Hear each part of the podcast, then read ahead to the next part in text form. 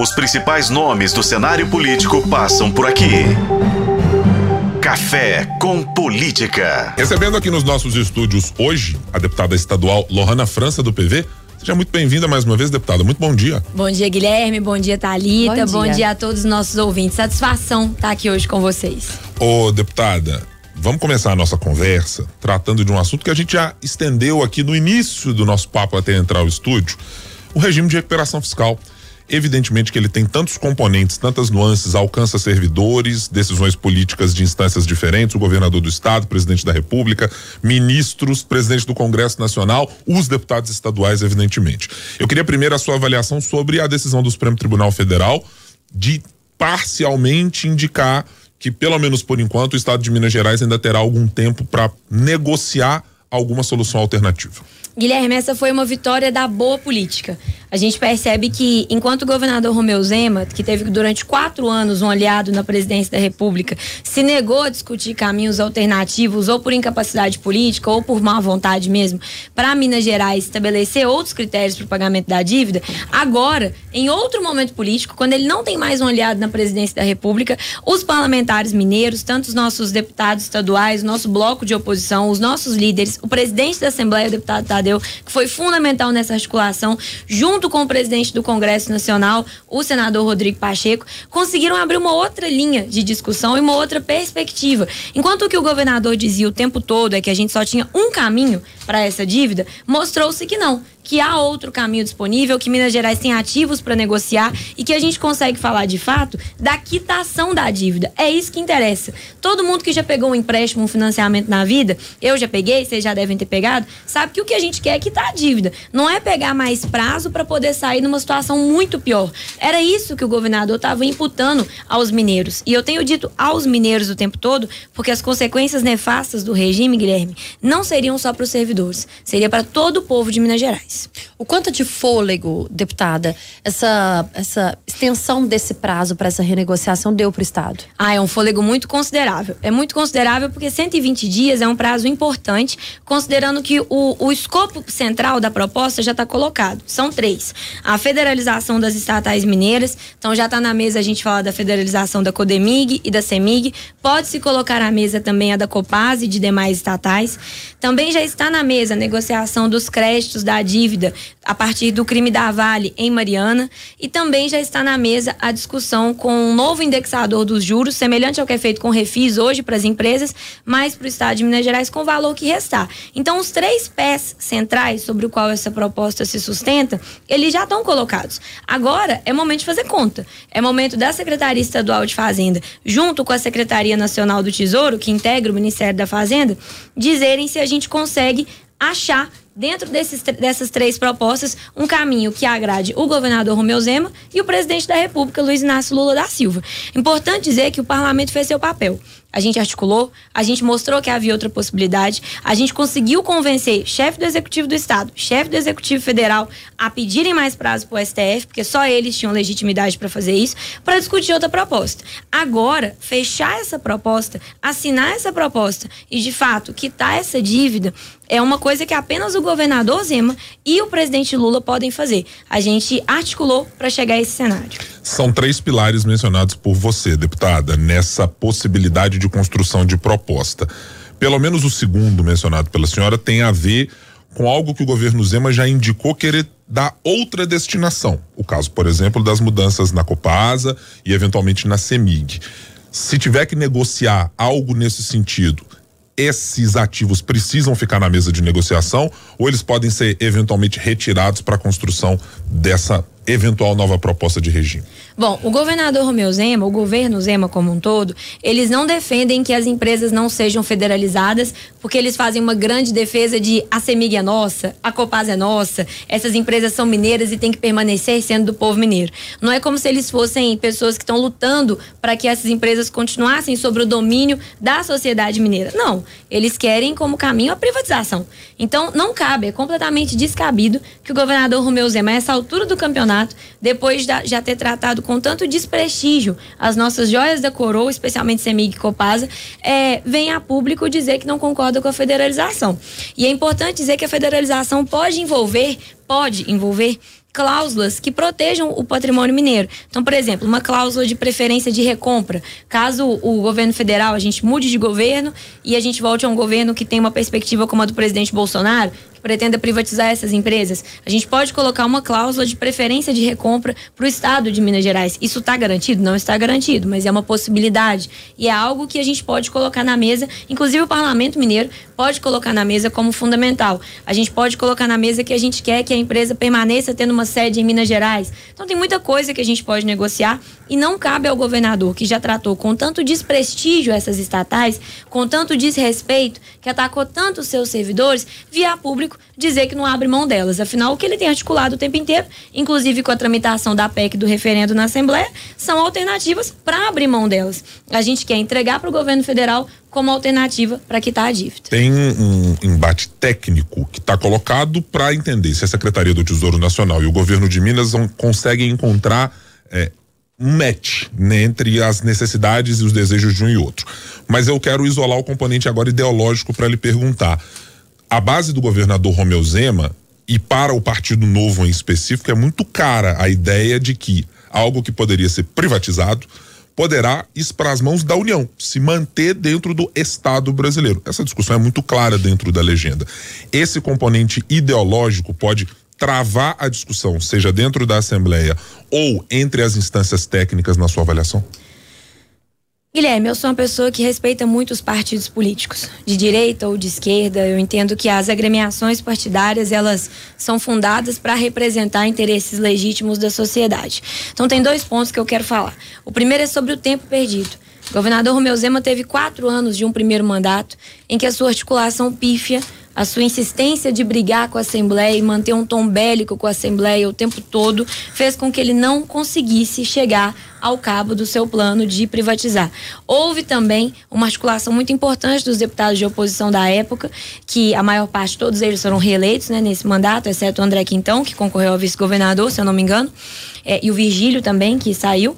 Mas, então houve essa questão de a bancada de oposição enfrentou com muita grandeza esse embate e ele não deu conta de articular com os deputados que compunham a sua base para aprovar esse, essa privatização no último mandato. Então, o primeiro ponto dessa resposta é: se ele perdeu tempo, então agora ele tem que arcar com as consequências. O segundo ponto é que, sendo alguém que respeita as agremiações partidárias e respeita o estabelecimento dos partidos políticos, eu também respeito a proporcionalidade. O Partido Novo tem dois deputados estaduais.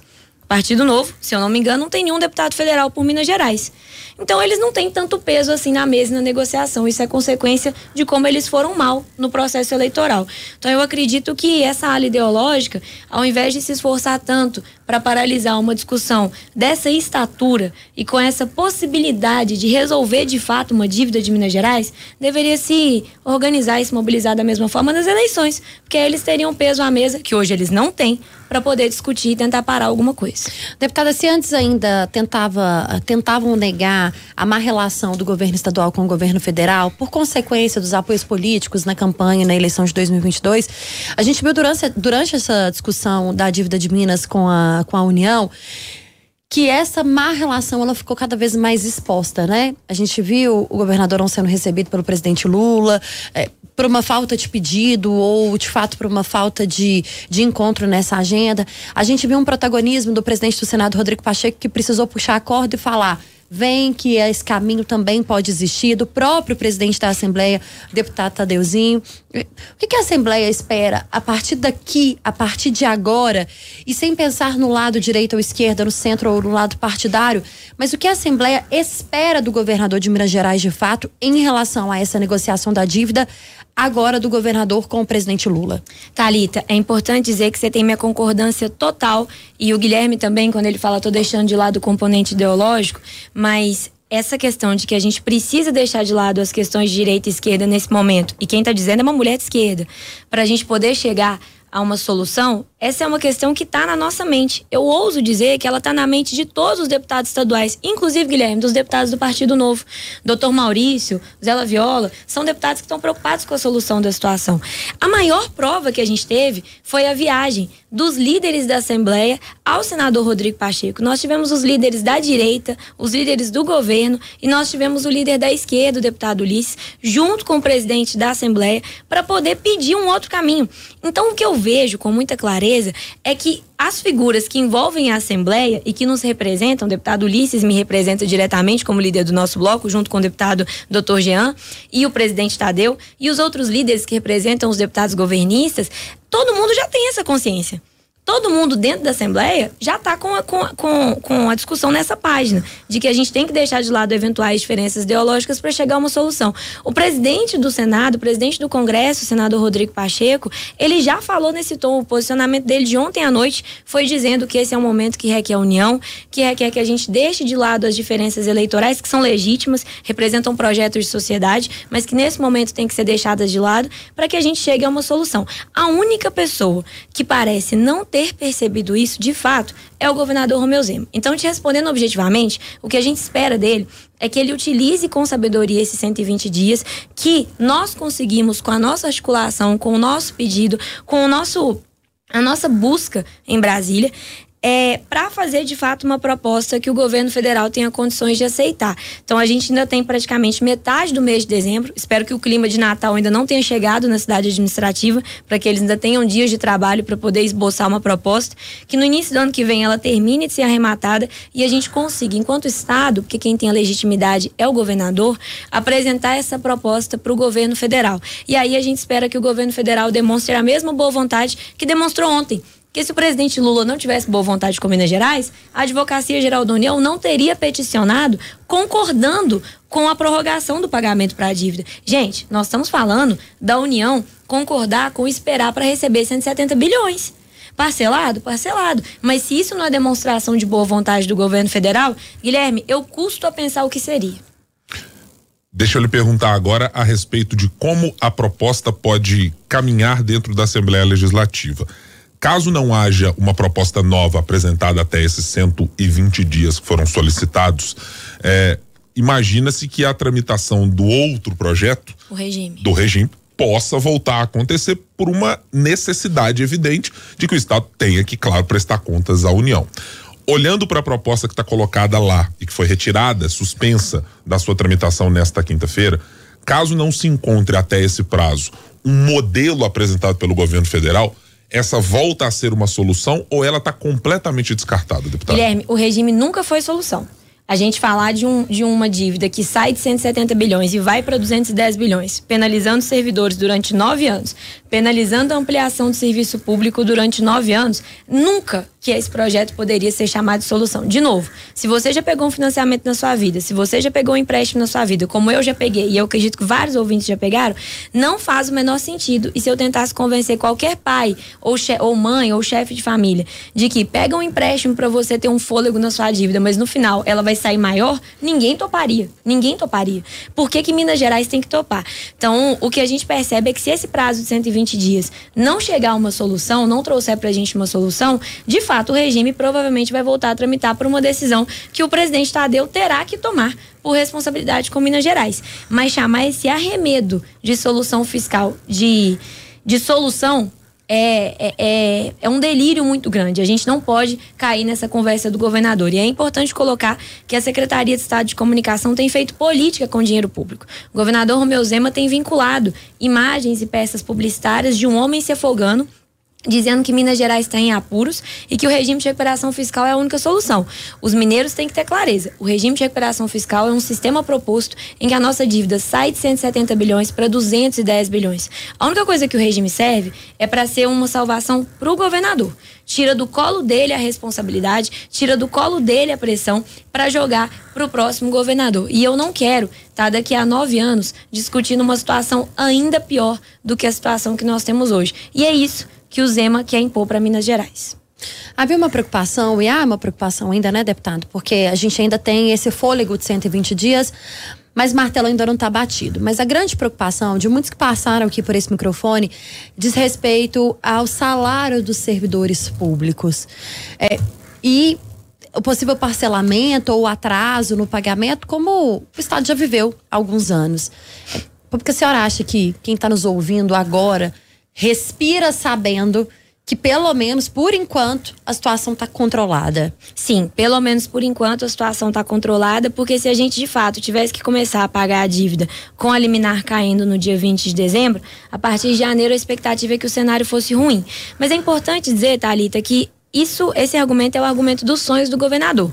É dizer que os salários estão atrasando e que a situação fiscal de Minas Gerais está difícil por causa da Assembleia, porque a Assembleia se negou a votar o regime. O governador já está com, com esse argumento pronto e não se engane, essa campanha que ele está vinculando já é uma vacina para poder dizer lá na frente: ah, eu avisei, se não votasse o regime, os salários iriam atrasar, o povo mineiro ficaria muito prejudicado. Qual que é o ponto que a gente tem que, que a gente tem que ter muita atenção? As finanças de Minas não estão boas do ponto de vista da receita.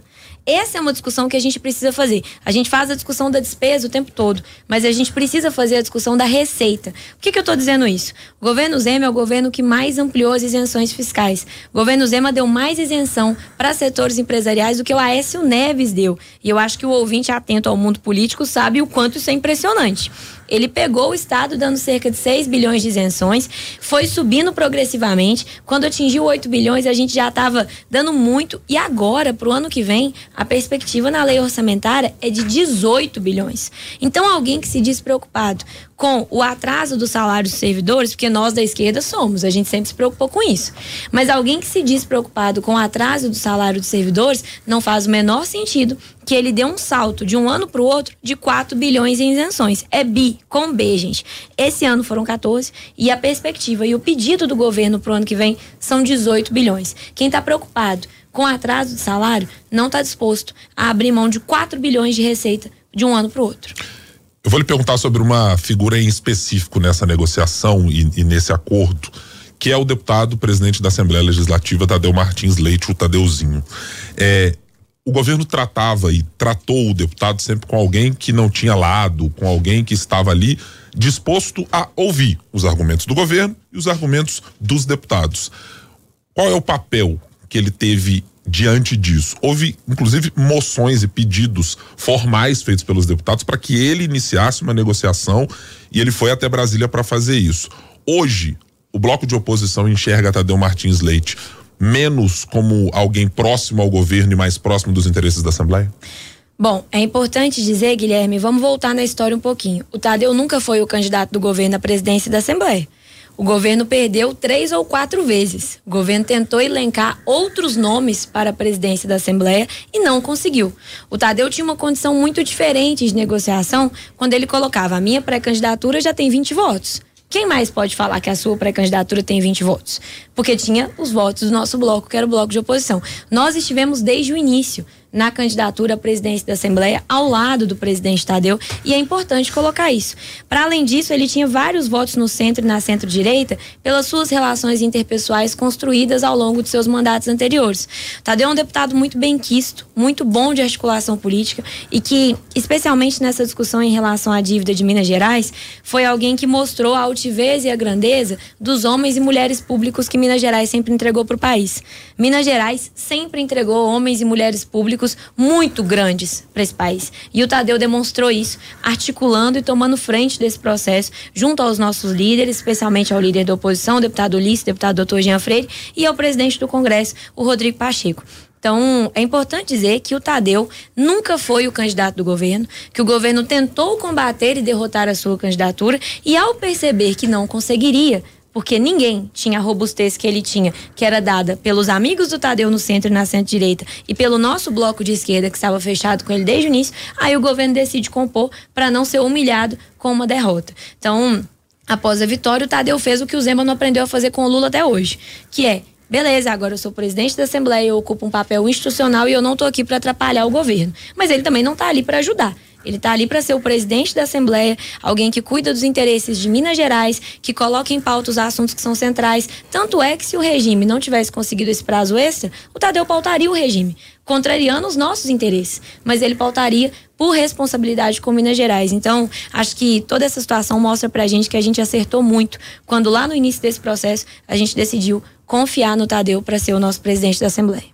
Nós estamos conversando com a deputada estadual Lorna França do PV.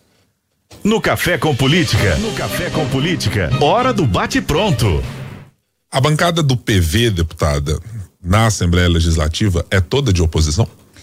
Bom, eu acho que a gente, a gente sabe que os deputados têm diferenças ideológicas. A gente tem quatro deputados, eu, professor Cleiton, deputado Betinho, deputado Maria Henrique Caixa, são todos amigos a quem eu respeito e com quem eu tenho excelente relação. E apesar de eventualmente a gente saber que alguns deputados não concordam com algumas posições mais à esquerda que o bloco toma, em todas as votações delicadas o PV votou unido. Acho que cabe dar uma olhada no espelho de votação porque ele comprova o que eu estou dizendo. Talvez alguns deputados não vão subir na tribuna, fazer fazer críticas afiadas contra o governo, mas isso aí vem do perfil de cada um. O que a gente percebe é que nos momentos mais delicados, a bancada do PV votou unida e isso é motivo de muita gratidão, tanto ao líder da nossa bancada, que é o deputado professor Cleiton, quanto a todos os deputados, o Maria Henrique Caixa, o Betinho, para quem eu deixo o meu abraço e meu agradecimento. Romeu Zema e Rodrigo Pacheco, uma nota para cada um no regime de recuperação fiscal. Romeu Zema é menos 10, ele se apequenou. Rodrigo Pacheco se agigantou com esse processo, se colocando numa perspectiva de grande liderança para Minas Gerais, que é o que a gente precisava. Então, nota 10. A cidade de Divinópolis em 2024, Lohana França ou Laís Soares? Alguma dessas pode ser a candidata a prefeito? A perspectiva é que eu não concorra à prefeitura de Divinópolis. A gente, claro, existe muita água para passar debaixo dessa ponte, mas a Laís tem mais de 20 mil, mais de 20 mil votos nas costas. É uma pessoa que tem o meu respeito, a minha confiança e que eu acredito que consegue arregimentar apoios à esquerda e ao centro para dar para Divinópolis uma alternativa a esse projeto monarquista que a gente vive na cidade hoje. Um projeto que é pequena cidade, um projeto que acha que as pessoas se vacinam no asfalto, que as pessoas fazem tratamento de câncer no asfalto, que as pessoas tomam remédio no asfalto, porque hoje a política de Divinópolis só fala disso. Então, a, a, a décima maior cidade de Minas Gerais está com uma discussão muito apequenada. A cidade merece mais e eu tenho certeza que a Laís tem condições de protagonizar esse projeto. Se depender da deputada Lohana França, quem será Romeu Zema em 2026? Alguém que ficou no esquecimento da história, alguém que teve a oportunidade de liderar um dos estados mais importantes desse país e abriu mão dessa oportunidade quando tinha condições políticas favoráveis ao lado do ex-presidente Bolsonaro e hoje, mesmo não tendo condições tão favoráveis, tendo apoio do presidente do Congresso, tendo apoio da Assembleia para resolver a situação, abre mão novamente de tentar resolver os grandes problemas do nosso estado.